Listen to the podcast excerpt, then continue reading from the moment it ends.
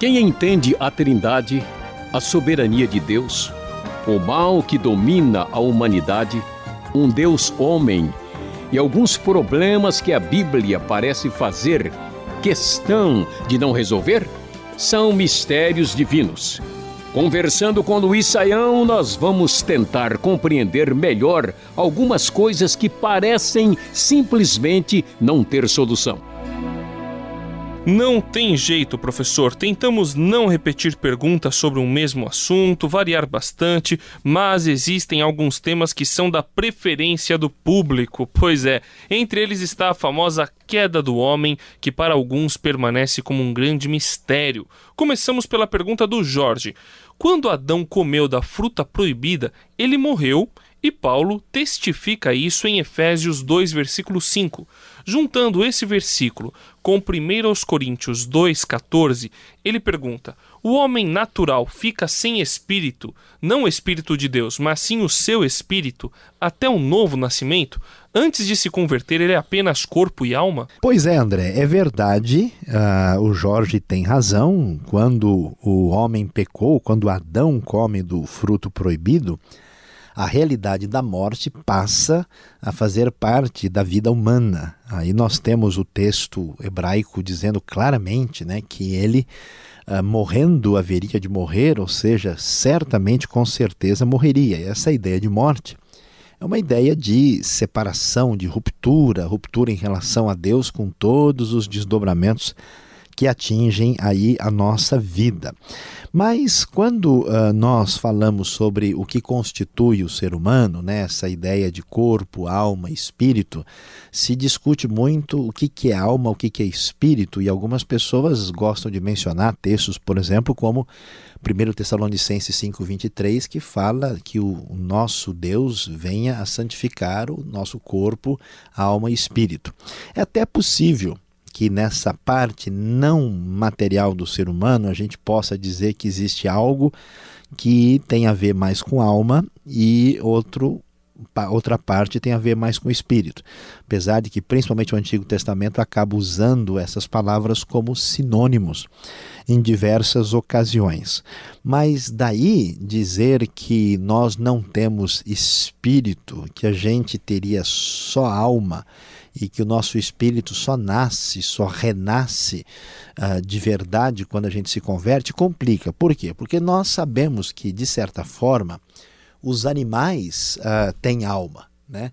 E como os animais têm alma, é, o nefesh que aparece lá no texto é, hebraico, né? Uh, o ser humano também tem. Então, se nós imaginamos que o ser humano não uh, uh, tem espírito, isso significaria que o ser humano, na prática, seria alguém completamente é, relacionado, aí muito parecido com o próprio animal. E acho que essa ideia é muito complicada e estranha. É verdade que nós uh, temos a, a, a, realidade de que o ser humano tem uma realidade uh, não material, mas não é possível pensar numa ideia de que a gente passe a ter a parte espiritual só depois do novo nascimento. A confusão talvez surge quando a Bíblia menciona, por exemplo, que nós uh, estávamos mortos nos nossos delitos e pecados e que o Espírito que uh, conhece, que age em nós, essas referências são referências ao Espírito de Deus, ao Espírito Santo que nos ressuscita espiritualmente, focalizando a nossa relação com Deus. Mas dizer que nós passamos a ter aí o Espírito propriamente uh, aí vivo, funcionando, ativo, ressurreto, em ação, só depois da conversão, não é bem o caso. Quando a Bíblia menciona essa questão uh, espiritualmente diz respeito à ação do Espírito em nós e não à criação de um Espírito que nós não tínhamos até então. Vamos agora a uma pergunta do Fábio, de Brasília, no Distrito Federal. No texto de Gênesis, fala-se da serpente que induziu Eva a comer o fruto da árvore que estava no meio do jardim. Não se diz no texto que a serpente é Satanás em si, só que a serpente recebeu o castigo divino de rastejar-se e comer do pó. Se ela estava possuída de certa forma por Satanás, por que recebeu tal castigo? Se foi a própria serpente quem induziu Eva, então isso significa que os animais no Éden falavam e tinham consciência? Pois é, André, aqui nós temos uma pergunta mais complicada de eh, lidarmos e de tentar resolver a situação. Por quê?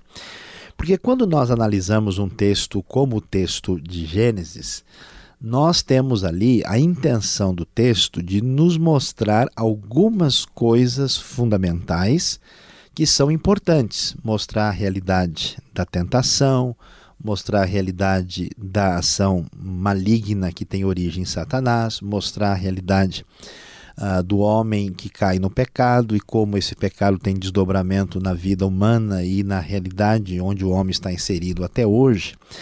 Só que nós temos que admitir, André, que até determinado ponto uh, o texto bíblico não tem a intenção de ser excessivamente literal. Então, o que, que acontece? Por exemplo, quando o homem recebe o castigo, a Bíblia diz lá: com o suor do teu rosto comerás o teu pão. E ninguém vai derramar o suor do rosto dentro do pão como se fosse uma manteiga, né? E vai comer pão com suor, porque o texto está dizendo que isso vai acontecer. É evidente que a linguagem ali é poética. A linguagem vai dizer que a mulher vai pisar na cabeça da serpente, né? O descendente dela, o Zera, a sua semente, né? Vai fazer isso. E é claro que nós não temos aí várias mulheres cristãs que saem aí procurando cobras em toda parte e pisando na cabeça para cumprir o versículo. Entendendo isso, a gente não sabe muito bem quais foram os detalhes dessa dimensão da queda humana no jardim do Éden. Uh, se essa serpente fala por si só, se é uma voz por trás dela, uh, se é um ventriloquismo, que coisa aqui que o texto tem intenção, o texto não detalha. E aí nós chegamos numa situação que é uma situação assim de sinal amarelo, né? O sinal está amarelo, a gente toma cuidado. Se você for adiante, você bate o carro e se você também não olhar atrás, você bate também.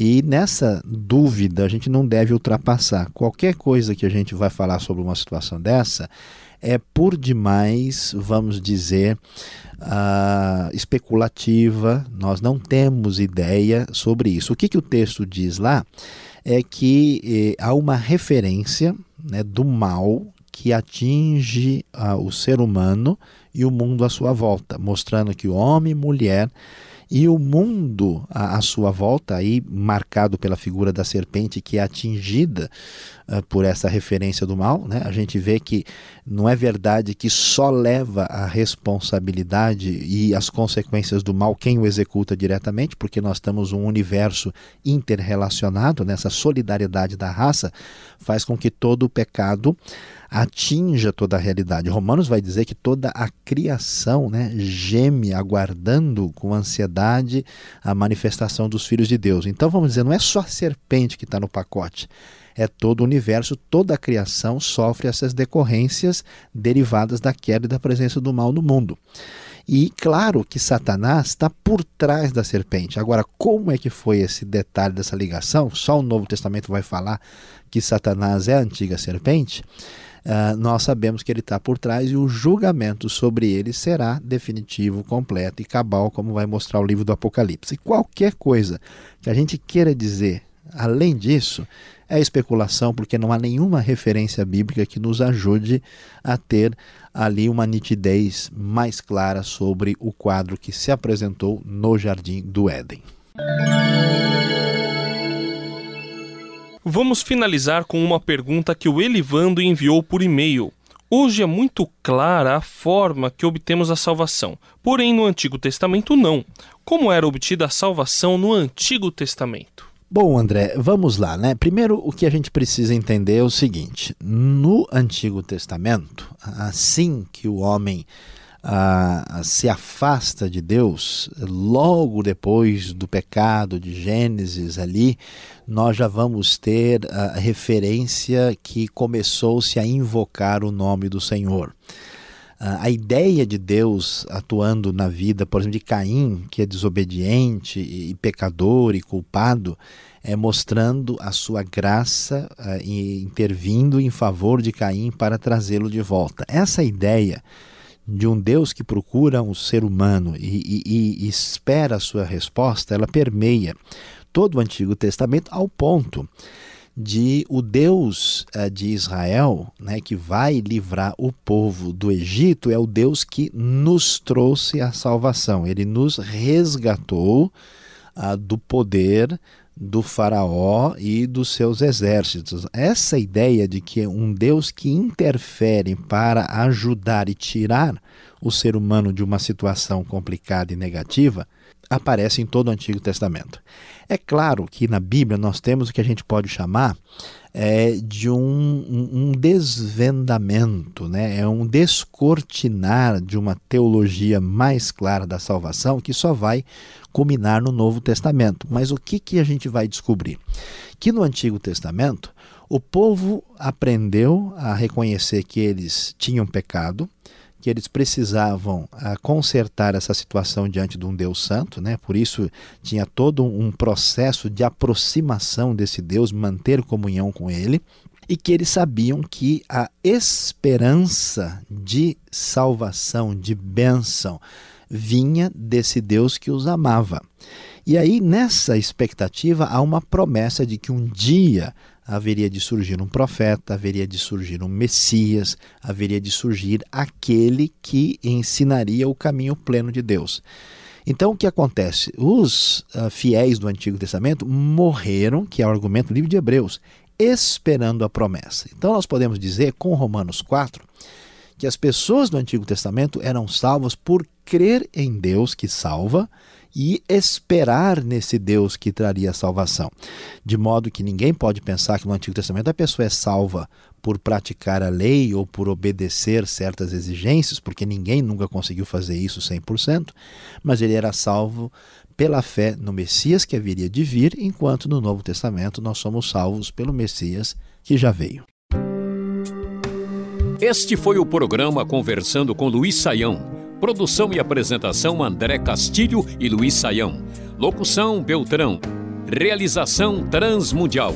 Envie você também suas perguntas para conversando@transmundial.com.br ou escreva para a Caixa Postal 18.113, CEP 04626-970 São Paulo, capital.